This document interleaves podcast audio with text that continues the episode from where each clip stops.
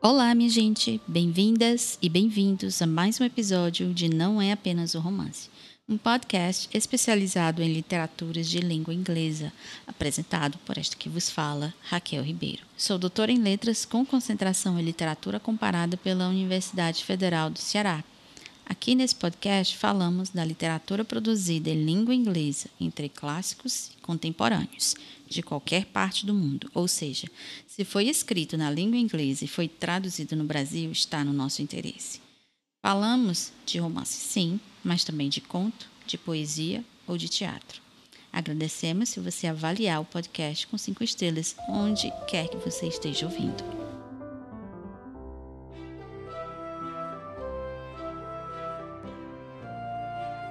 Nosso assunto de hoje é a poesia de Emily Dickinson.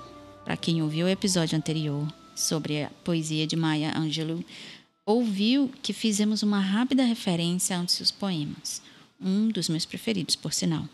Before I Got My Eye Put Out, que tive a ousadia de traduzir um trecho, mas para fazer uma comparação com o poema Trabalho de Mulher, de Angelou. Agora nós vamos abordar outros poemas, esse sim com tradução no Brasil.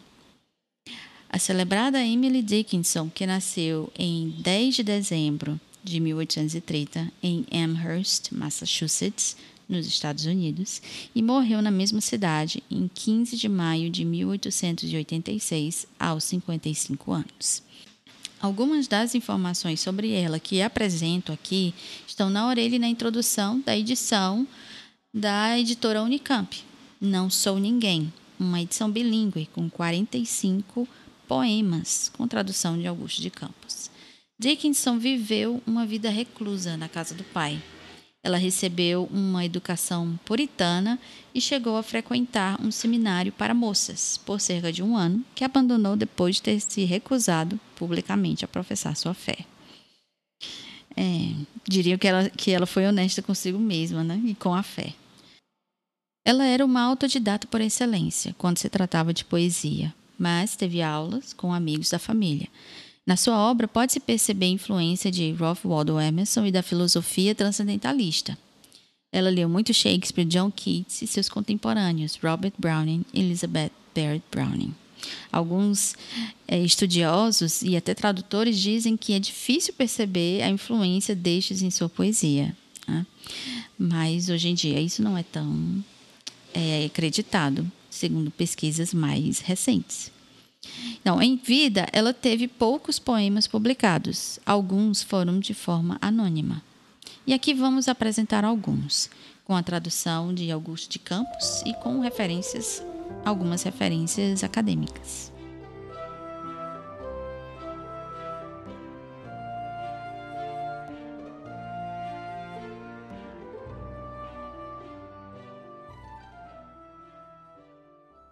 O sucesso é mais doce a quem nunca sucede. A compreensão do néctar requer severa sede. Ninguém da hoste ignara, que hoje desfila em glória, pode entender a clara derrota da vitória.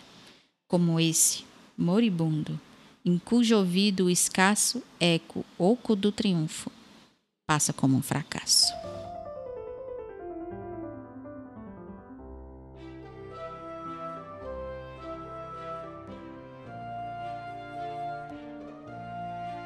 Minha gente, eu sempre achei os poemas de Dickinson um pouco difíceis, apesar de serem concisos. Né? Uma palavra ele traz muito significado. Mas uma das coisas que me ajudou a apreciá-los foi a releitura. Né? Eu acho que isso para qualquer poema né? e para qualquer obra de arte, para qualquer romance. O que não é nenhum sacrifício reler quando se trata de poemas, né? Eu, por exemplo, já não me importo de reler romances, inclusive gosto. Então, reler um poema já é uma prática muito comum e acho super saudável. Né? Eu leio um, releio, releio mais uma vez, e a cada releitura a gente observa uma coisa nova, aprecia uma coisa nova. E outra, como leio muitos na língua inglesa, quando me deparo com uma tradução do poema, começo a apreciar aquele novo texto.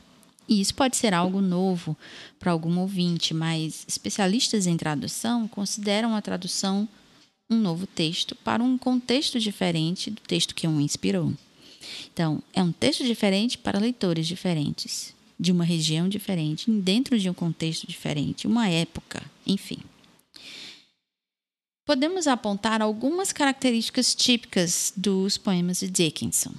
Uma delas é que eles não têm títulos. Na verdade, ela não os nomeava. Né? Seus poemas só foram organizados para publicação depois de sua morte. Como ela escreveu centenas de poemas, mais de 1.700 poemas, fica difícil identificá-los assim, através dos números. Né? E na maioria das vezes nós os identificamos pelo primeiro verso. Em inglês, esse poema que li é Success is counting sweetest. Nesta tradução de Campos, o sucesso é mais doce. Então, quem lê o poema o vê na página tem certas vantagens sobre aquele que apenas escuta. Né? Lógico.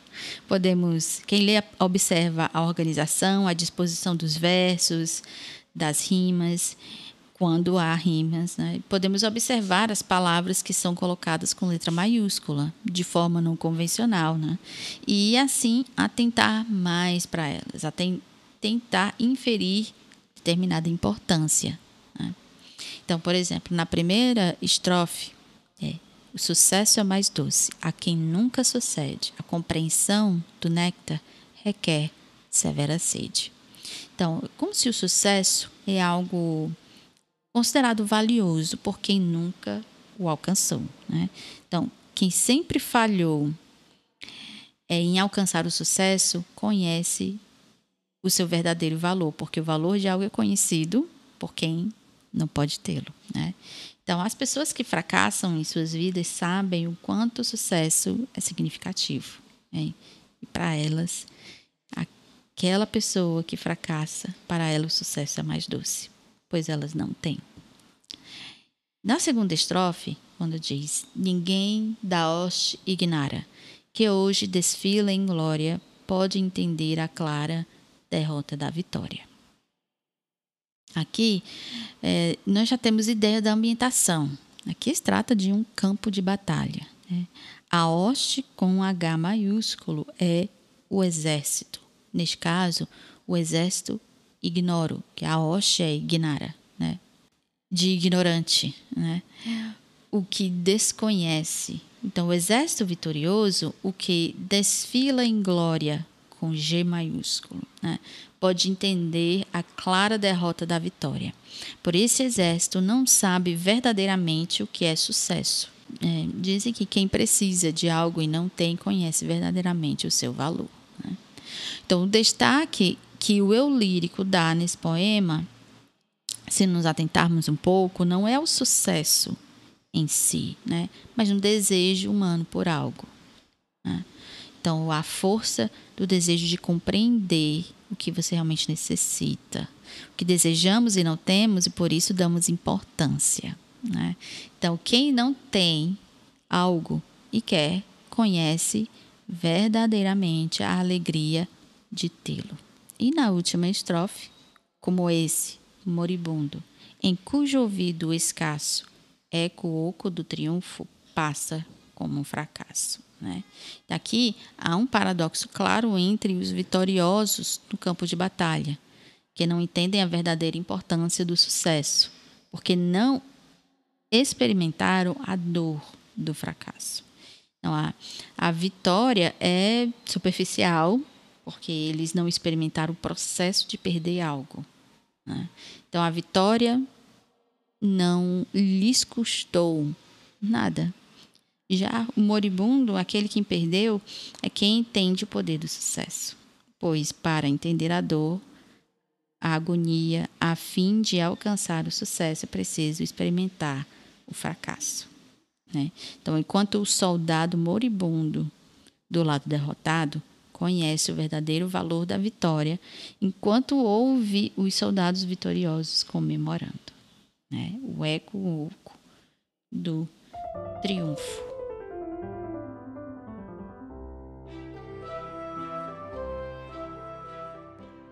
Habito a possibilidade.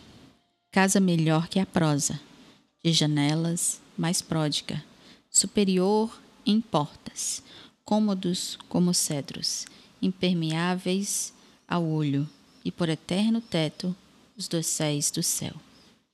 De visitantes, o mais justo, por ofício, isto, só as asas dessas parcas mãos para o meu paraíso.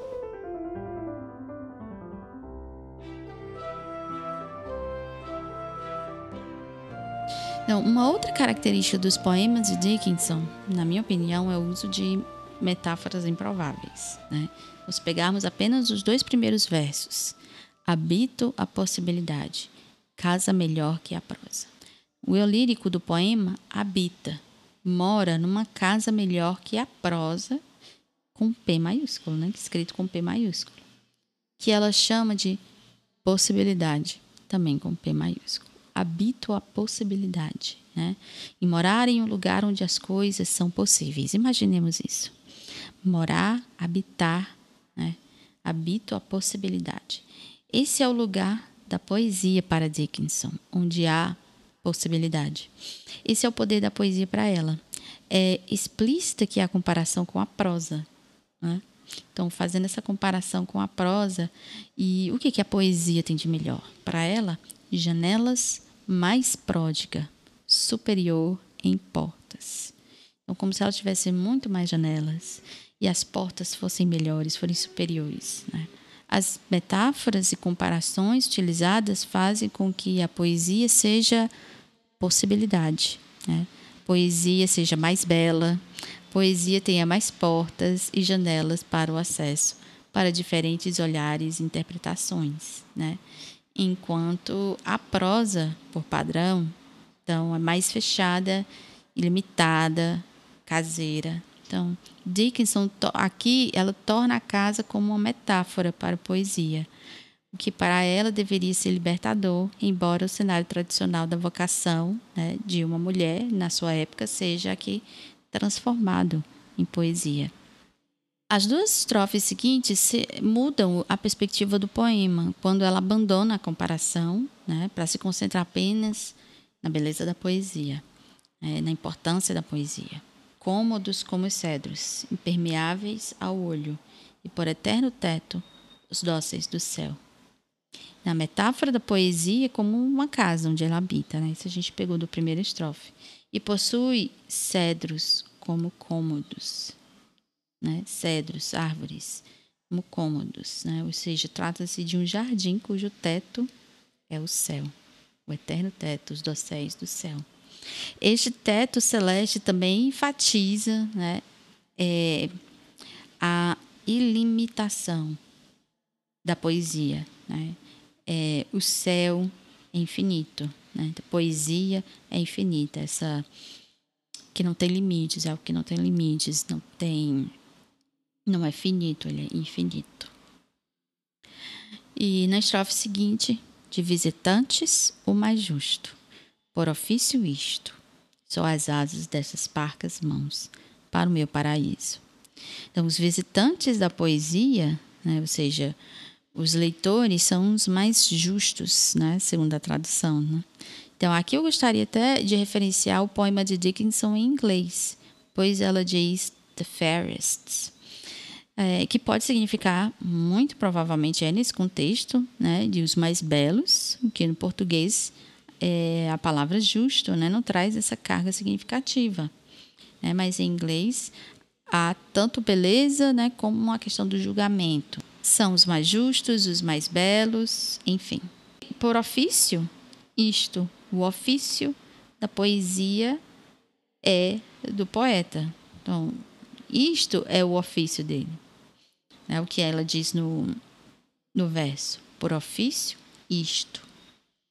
Ela enfatiza isto com I maiúsculo. Né? Então, várias palavras também na terceira estrofe são, são palavras que são capitalizadas, né?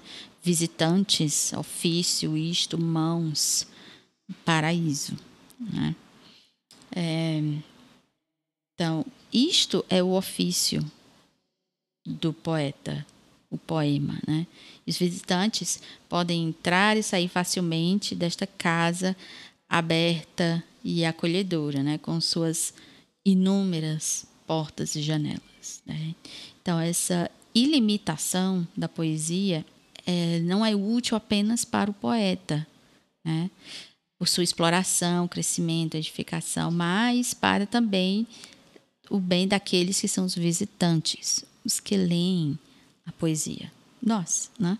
Então, tanto o poeta quanto o leitor, eles são é, bem-vindos nesta casa. Né? E o grande número de entradas e saídas possíveis faz com que tanto o leitor quanto o poeta possam escolher interpretar o poema de maneiras diferentes. Né? Então, por fim, né, o poema reflete a liberdade possível né, da poesia. São as asas dessas parcas mãos. As asas né, da, da essa, essa imagem de liberdade que os pássaros têm por voarem. São as asas dessas parcas mãos para o meu paraíso. Então, tanto para para o eu lírico quanto para os outros, né? Embora é, a capitalização de Dixon seja notoriamente imprevisível, a capitalização de mãos aqui, né? É tão próxima de paraíso, dá às mãos do poeta uma qualidade divina. Né? Isso mostra como o papel do poeta ele é de criador, assim como a divindade. Notoriamente imprevisível a capitalização de mãos aqui, né? É tão próxima de paraíso, dá às mãos do poeta uma qualidade divina. Né? Isso mostra como o papel do poeta ele é de criador, assim como a divindade. Então, é, há uma imagem explícita né, de suas mãos serem ligadas ao paraíso. Mas também, a, qual também a imagem dessa mão? Não é apenas que as mãos são personificadas como o poeta, mas as mãos elas também são parcas, insuficientes, escassas, né? E que há esse contraste, né? É como se as mãos forem um pouco pequenas, né? O poeta chega a ser pequeno no, ainda no ofício, que a poesia é maior que ele. Né? E aí a infinitude da poesia se destaca.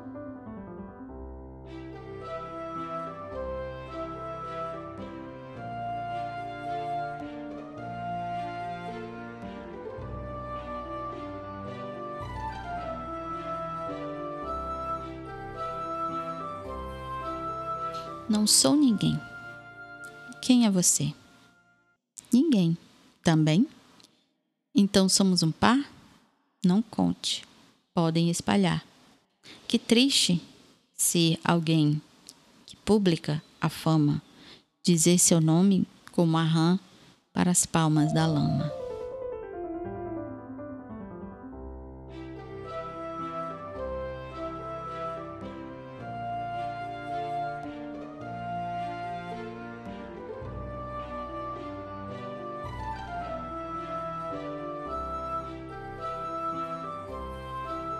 No caso deste poema, as palavras ninguém, alguém, fama, rã, lama iniciam em letra maiúscula. As exclamações, as pausas marcadas pelos traços são uma marca que podem pautar a performance dos poemas. Né? Então, vocês perceberam como esse poema tem aspectos paradoxais, também como os poemas anteriores. Como ser ninguém é um privilégio, segundo esse, esse poema, né? Pois não conte, podem espalhar. E é triste, o que, que é triste?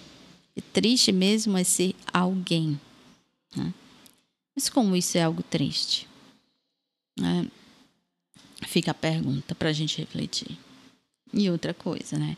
A fama é pública, né? Pública a fama, como se algo fosse mais especial quando ele não é público, né? ou seja, quando ele é privado. Então parece que isso é o que faz da RAM, né? a RAM da, do, do última estrofe, né? Que triste ser alguém que é pública a fama, dizer seu nome como a RAM para as palmas da lama. Então, parece que isso é o que faz a RAM. A RAM, ao, é, o publicar-se né, para as palmas da lama, ela se publica alguém. Ela publica o seu nome, digamos assim, né? ela se anuncia. Então, e o único reconhecimento que a RAM tem são as palmas da lama. Né? Então, quem aplaude os alguém de hoje em dia? Quem são as pessoas famosas? Como você acha que o sentido da fama de hoje ainda seria considerado algo triste? Quem faz essas pessoas serem famosas, né? Quem aplaude o alguém se afunda na lama hoje em dia? Não chega a ser nem ninguém, nem alguém. Então, o eu lírico parece nos convidar a ser ninguém ao lado dela, né? Imagino ela como um ser, como o eu lírico, né? E, e a gente para permanecer na privacidade junto, né? E esse é um dos das maneiras que muitas pessoas ainda hoje veem a Dickinson, né? Então eu queria aproveitar e citar alguns trechos de um artigo em que se chama Ser ou Não Ser Ninguém. Emily Dickinson em duas traduções brasileiras de Marcela Santos Brígida e Davi Pinho. Os dois fizeram uma pesquisa interessante sobre duas traduções específicas, né? Aqui eu tenho uma delas, que foi a que eu trouxe para vocês. Né? Então, quem gosta de, de, literatura de língua inglesa, né, e esteja atento às redes sociais, talvez conheça a Marcela, que é responsável pelo perfil Literatura Inglesa no Instagram. E ela também tem um canal no YouTube. Nesse artigo, os autores, né, Marcela Santos Brígido e Davi Pinho, discutem a tradução de Augusto de Campos do poema I'm Nobody, Who Are You? E eu gostaria de enfatizar alguns trechos, né? Então, abre aspas. A prática de Campos, o tradutor, faz necessário que leiamos suas traduções de Dickinson como reinterpretações poéticas que realocam a poeta para o contexto da poesia concreta no Brasil. Isto é, embora constituam poemas interessantes que reescrevem Dickinson, são reflexo de uma interpretação específica que o poeta brasileiro faz da poeta estadunidense. Fecha aspas. Né? Então, essa edição do Poemas Traduzidos, que se trata de uma edição bilíngue, né, que eu li dela três poemas, tá? É, nos ajuda a fazer essa análise para contrapor os poemas em inglês e português. Eu não sei se vocês já devem ter visto essa, essa edição, a edição que eu apresento num dos posts né, do Instagram. E talvez vocês tenham visto nas livrarias há várias edições bilíngues de poesias. Né? Isso é muito comum hoje em dia. Né? E esse tipo de, de de edição, elas atraem muitas pessoas que são é, estão aprendendo aquela língua, né? É, ou pessoas interessadas em poesia e querem cotejar, né? E comparando o poema como escrito na, na língua, né? Do, do poeta e como ela foi traduzida para o português brasileiro. Né? Se a poesia é escrita no inglês, né, é, e ela vai ser traduzida para a, a língua portuguesa, ela vai ter muitas diferenças, né? E aqui a gente já viu, ouviu algumas, né?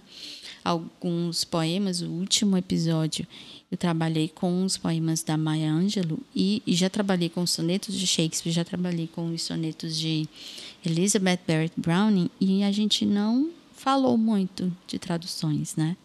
Então, queria trazer esse da Dixon para a gente fazer essa comparação. Então, a edição né, desses poemas traduzidos que, que vem numa edição bilíngue, a gente consegue contrapor né? e perceber determinadas escolhas dos poetas quando é, quanto os dos tradutores, né? mais rapidamente. Né? Ainda continuando o artigo da, de Brígida e Pinho, que dizem que, abre aspas, Augusto de Campos parece seguir aquilo que André Lefebvre aponta como um impulso para reformular o poema. Aí eles citam Lefebvre, abrindo aspas. Nos termos da poética da sua própria cultura, simplesmente para torná-la agradável ao novo público e para garantir que a, que a tradução seja de fato lida. Fecha aspas. Ou seja, que o tradutor procurou adequar a mensagem do poeta dentro das possibilidades da língua portuguesa no Brasil. Um exemplo disso é a dupla negativa da tradução, que é uma forma coloquial do português em não sou ninguém. Quem é você? Verso que em inglês é I'm nobody. Who are you? Né? Fecha aspas. Essa dupla negativa é algo que é coloquial do português, mas que no inglês ela não faz sentido. Né? É, no inglês ela é uma frase afirmativa, I'm nobody. E os autores continuam, né? Abre aspas novamente. No que pese o brilhantismo inegável de Augusto de Campos e sua admirável dedicação à difusão da poesia de Emily Dickinson no Brasil, é preciso lançar um olhar crítico sobre as implicações das suas escolhas tradutórias no contexto da poética dickinsoniana. Não Sou Ninguém, Quem é Você? é um poema brasileiro bem-sucedido que se sustenta por si só. Então, ainda assim, a questão de como podemos pensá-lo numa relação dialógica com o poema de Dickinson nos interessa, conforme aponta Lefebvre, abre aspas ainda, as adaptações de tradutores encontram entre a poética do original e a poética de sua cultura oferecem uma compreensão fascinante dos processos de aculturação. Fecha aspas. Né? Então, dá para se fazer um paralelo em que um poema traduzido pelo Augusto de Campos, que tem é, a sua prática específica poética, né? Tentar traduzir Dickinson vai trazer algo dela, mas ele também vai trazer algo de seu. Então, há muitas considerações a serem feitas quando a gente trata de tradução de poesia. É, a Brígida e Pinho eh, chamam a atenção ainda para as informações sobre a autora, né, que foram, de certa maneira, cristalizadas no Brasil e que ainda refletem na recepção dos poemas né, de Dickinson no contexto brasileiro. É, esse é um. Esse é um que ah, ele é, você encontra nas livrarias, é, você pode pedir na, na, internet e você vai ler o, os poemas dentro de um contexto específico. Né? Mas o que podemos acrescentar ainda é que a relação com a fama, por exemplo, é muito mais complexa do que uma simples condenação da fama em si, já que a maneira como Dickinson preservou seus poemas pode ser um indício de como ela queria que fossem lidos. Então, a percepção de que Emily Dickinson era reclusa e que ela era um gênio da literatura né, cristalizou no Brasil, pois ainda hoje se propaga a ideia de que ela seria compreendida somente por gerações futuras, nós. Mas essa informação, né, segundo Brígida e Pinho, né, se contrapõe ao fato de que ela se correspondia né, e discutia o ofício da poesia, é, que admirava e que era admirada também por seus colegas contemporâneos. Né? Então, eu acho interessante também a referência a um trecho da Kristen Miller, que é, Brígida e Pinho trazem nesse artigo deles, né, em que diz, abre aspas, em 1862, Thomas Wentworth Higginson não condena o verso de Dickinson como estando desafinado em relação ao de seus contemporâneos. Ele o chama de espamódico, um nome dado a um grupo de poetas radicais e polêmicos que Dickinson admirava, incluindo Keats, Shelley, Byron, Barrett Browning, o jovem Tennyson, De Quincey, Alexander Alexander Smith, Emily Bronte. A admiração de Dickinson pelo casal Browning, Keats e Tennyson é de conhecimento geral. Fecha aspas.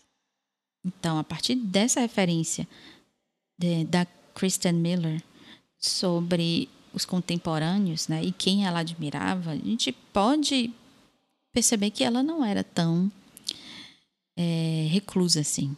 Né? ela fazer os poemas dela escritos do nada. Né? Ela também lia e relia é, outros autores e os admirava. Abre aspas. Para além dessa vocalização da certeza de Dickinson contra a fama, está em jogo um último nó que por fim desatamos. Embora não tenha sido consistentemente publicada em vida, desde 1858, Dickinson começou a preservar sua obra, o que pode ser interpretado como um esforço para vir a, a ser lida, reconhecida, né? ser poeta. Né? Por mais que seja um grande poema na construção de Dickinson no Brasil, a interpretação de Campos é equivocadamente mediada pela recusa de Dickinson a ser reconhecida. Algo que é perpassado por todos os problemas de recepção que enumeramos aqui. Se Dickinson diz eu sou, para complicar noções identitárias, né? Campos diz eu não sou, para formular um argumento definitivo contra a fama, algo que ainda permanece cristalizado nas figurações de Dickinson mundialmente, dos palcos às telas e certamente em suas reescrituras brasileiras. Né? Fecha aspas. Então vocês veem que essa discussão de um dos poemas, né, de um dos poemas traduzidos, por esse poema que eu trouxe para vocês, o Não Sou Ninguém, Quem é Você? Né? Apenas pelo, pelo primeiro verso dá para observar várias coisas, né, de acordo com é, Brígida e Pinho. Então, há uma importância muito grande das traduções, né? Sejam de poesia, sejam de romances, né? A tradução de romances também foi, é outra que também pode ser questionada, inclusive quanto ao tempo em que ela foi feita. Né? Que traduções elas não são definitivas. Uma coisa a gente pode dizer, né? Traduções não são definitivas. Traduções elas pertencem a um contexto específico, né? Então, dentro do contexto específico da tradução de Augusto de Campos, né? E a tradução ainda mesmo ainda hoje, ela é poema por si só. É interessante quando a gente traz que a tradução é um texto novo, certo? A tradução de um texto, ele é um texto novo. É, o que e o texto que veio antes, ele apenas o inspirou. Né? Isso é uma, uma, perspectiva também de adaptação. Né? Então, eu espero que vocês, meus ouvintes, tenham gostado dessa apresentação, das traduções de alguns poemas de Dickinson e dessa interessante discussão sobre a problemática do fazer tradutório. Né? E eu passaria mais tempo analisando alguns poemas, tanto em inglês quanto em português. Né? É, como nosso intuito é trazer obras traduzidas, é importante também trazer suas implicações. Então, leia um artigo, é, cuja referência vai estar completa na descrição desse episódio. E se você achar interessante, gostaria de saber se em episódios futuros seria legal trazer também poemas em inglês. E se achar que sim, se tiver sugestões para futuros episódios, manda uma mensagem para a gente.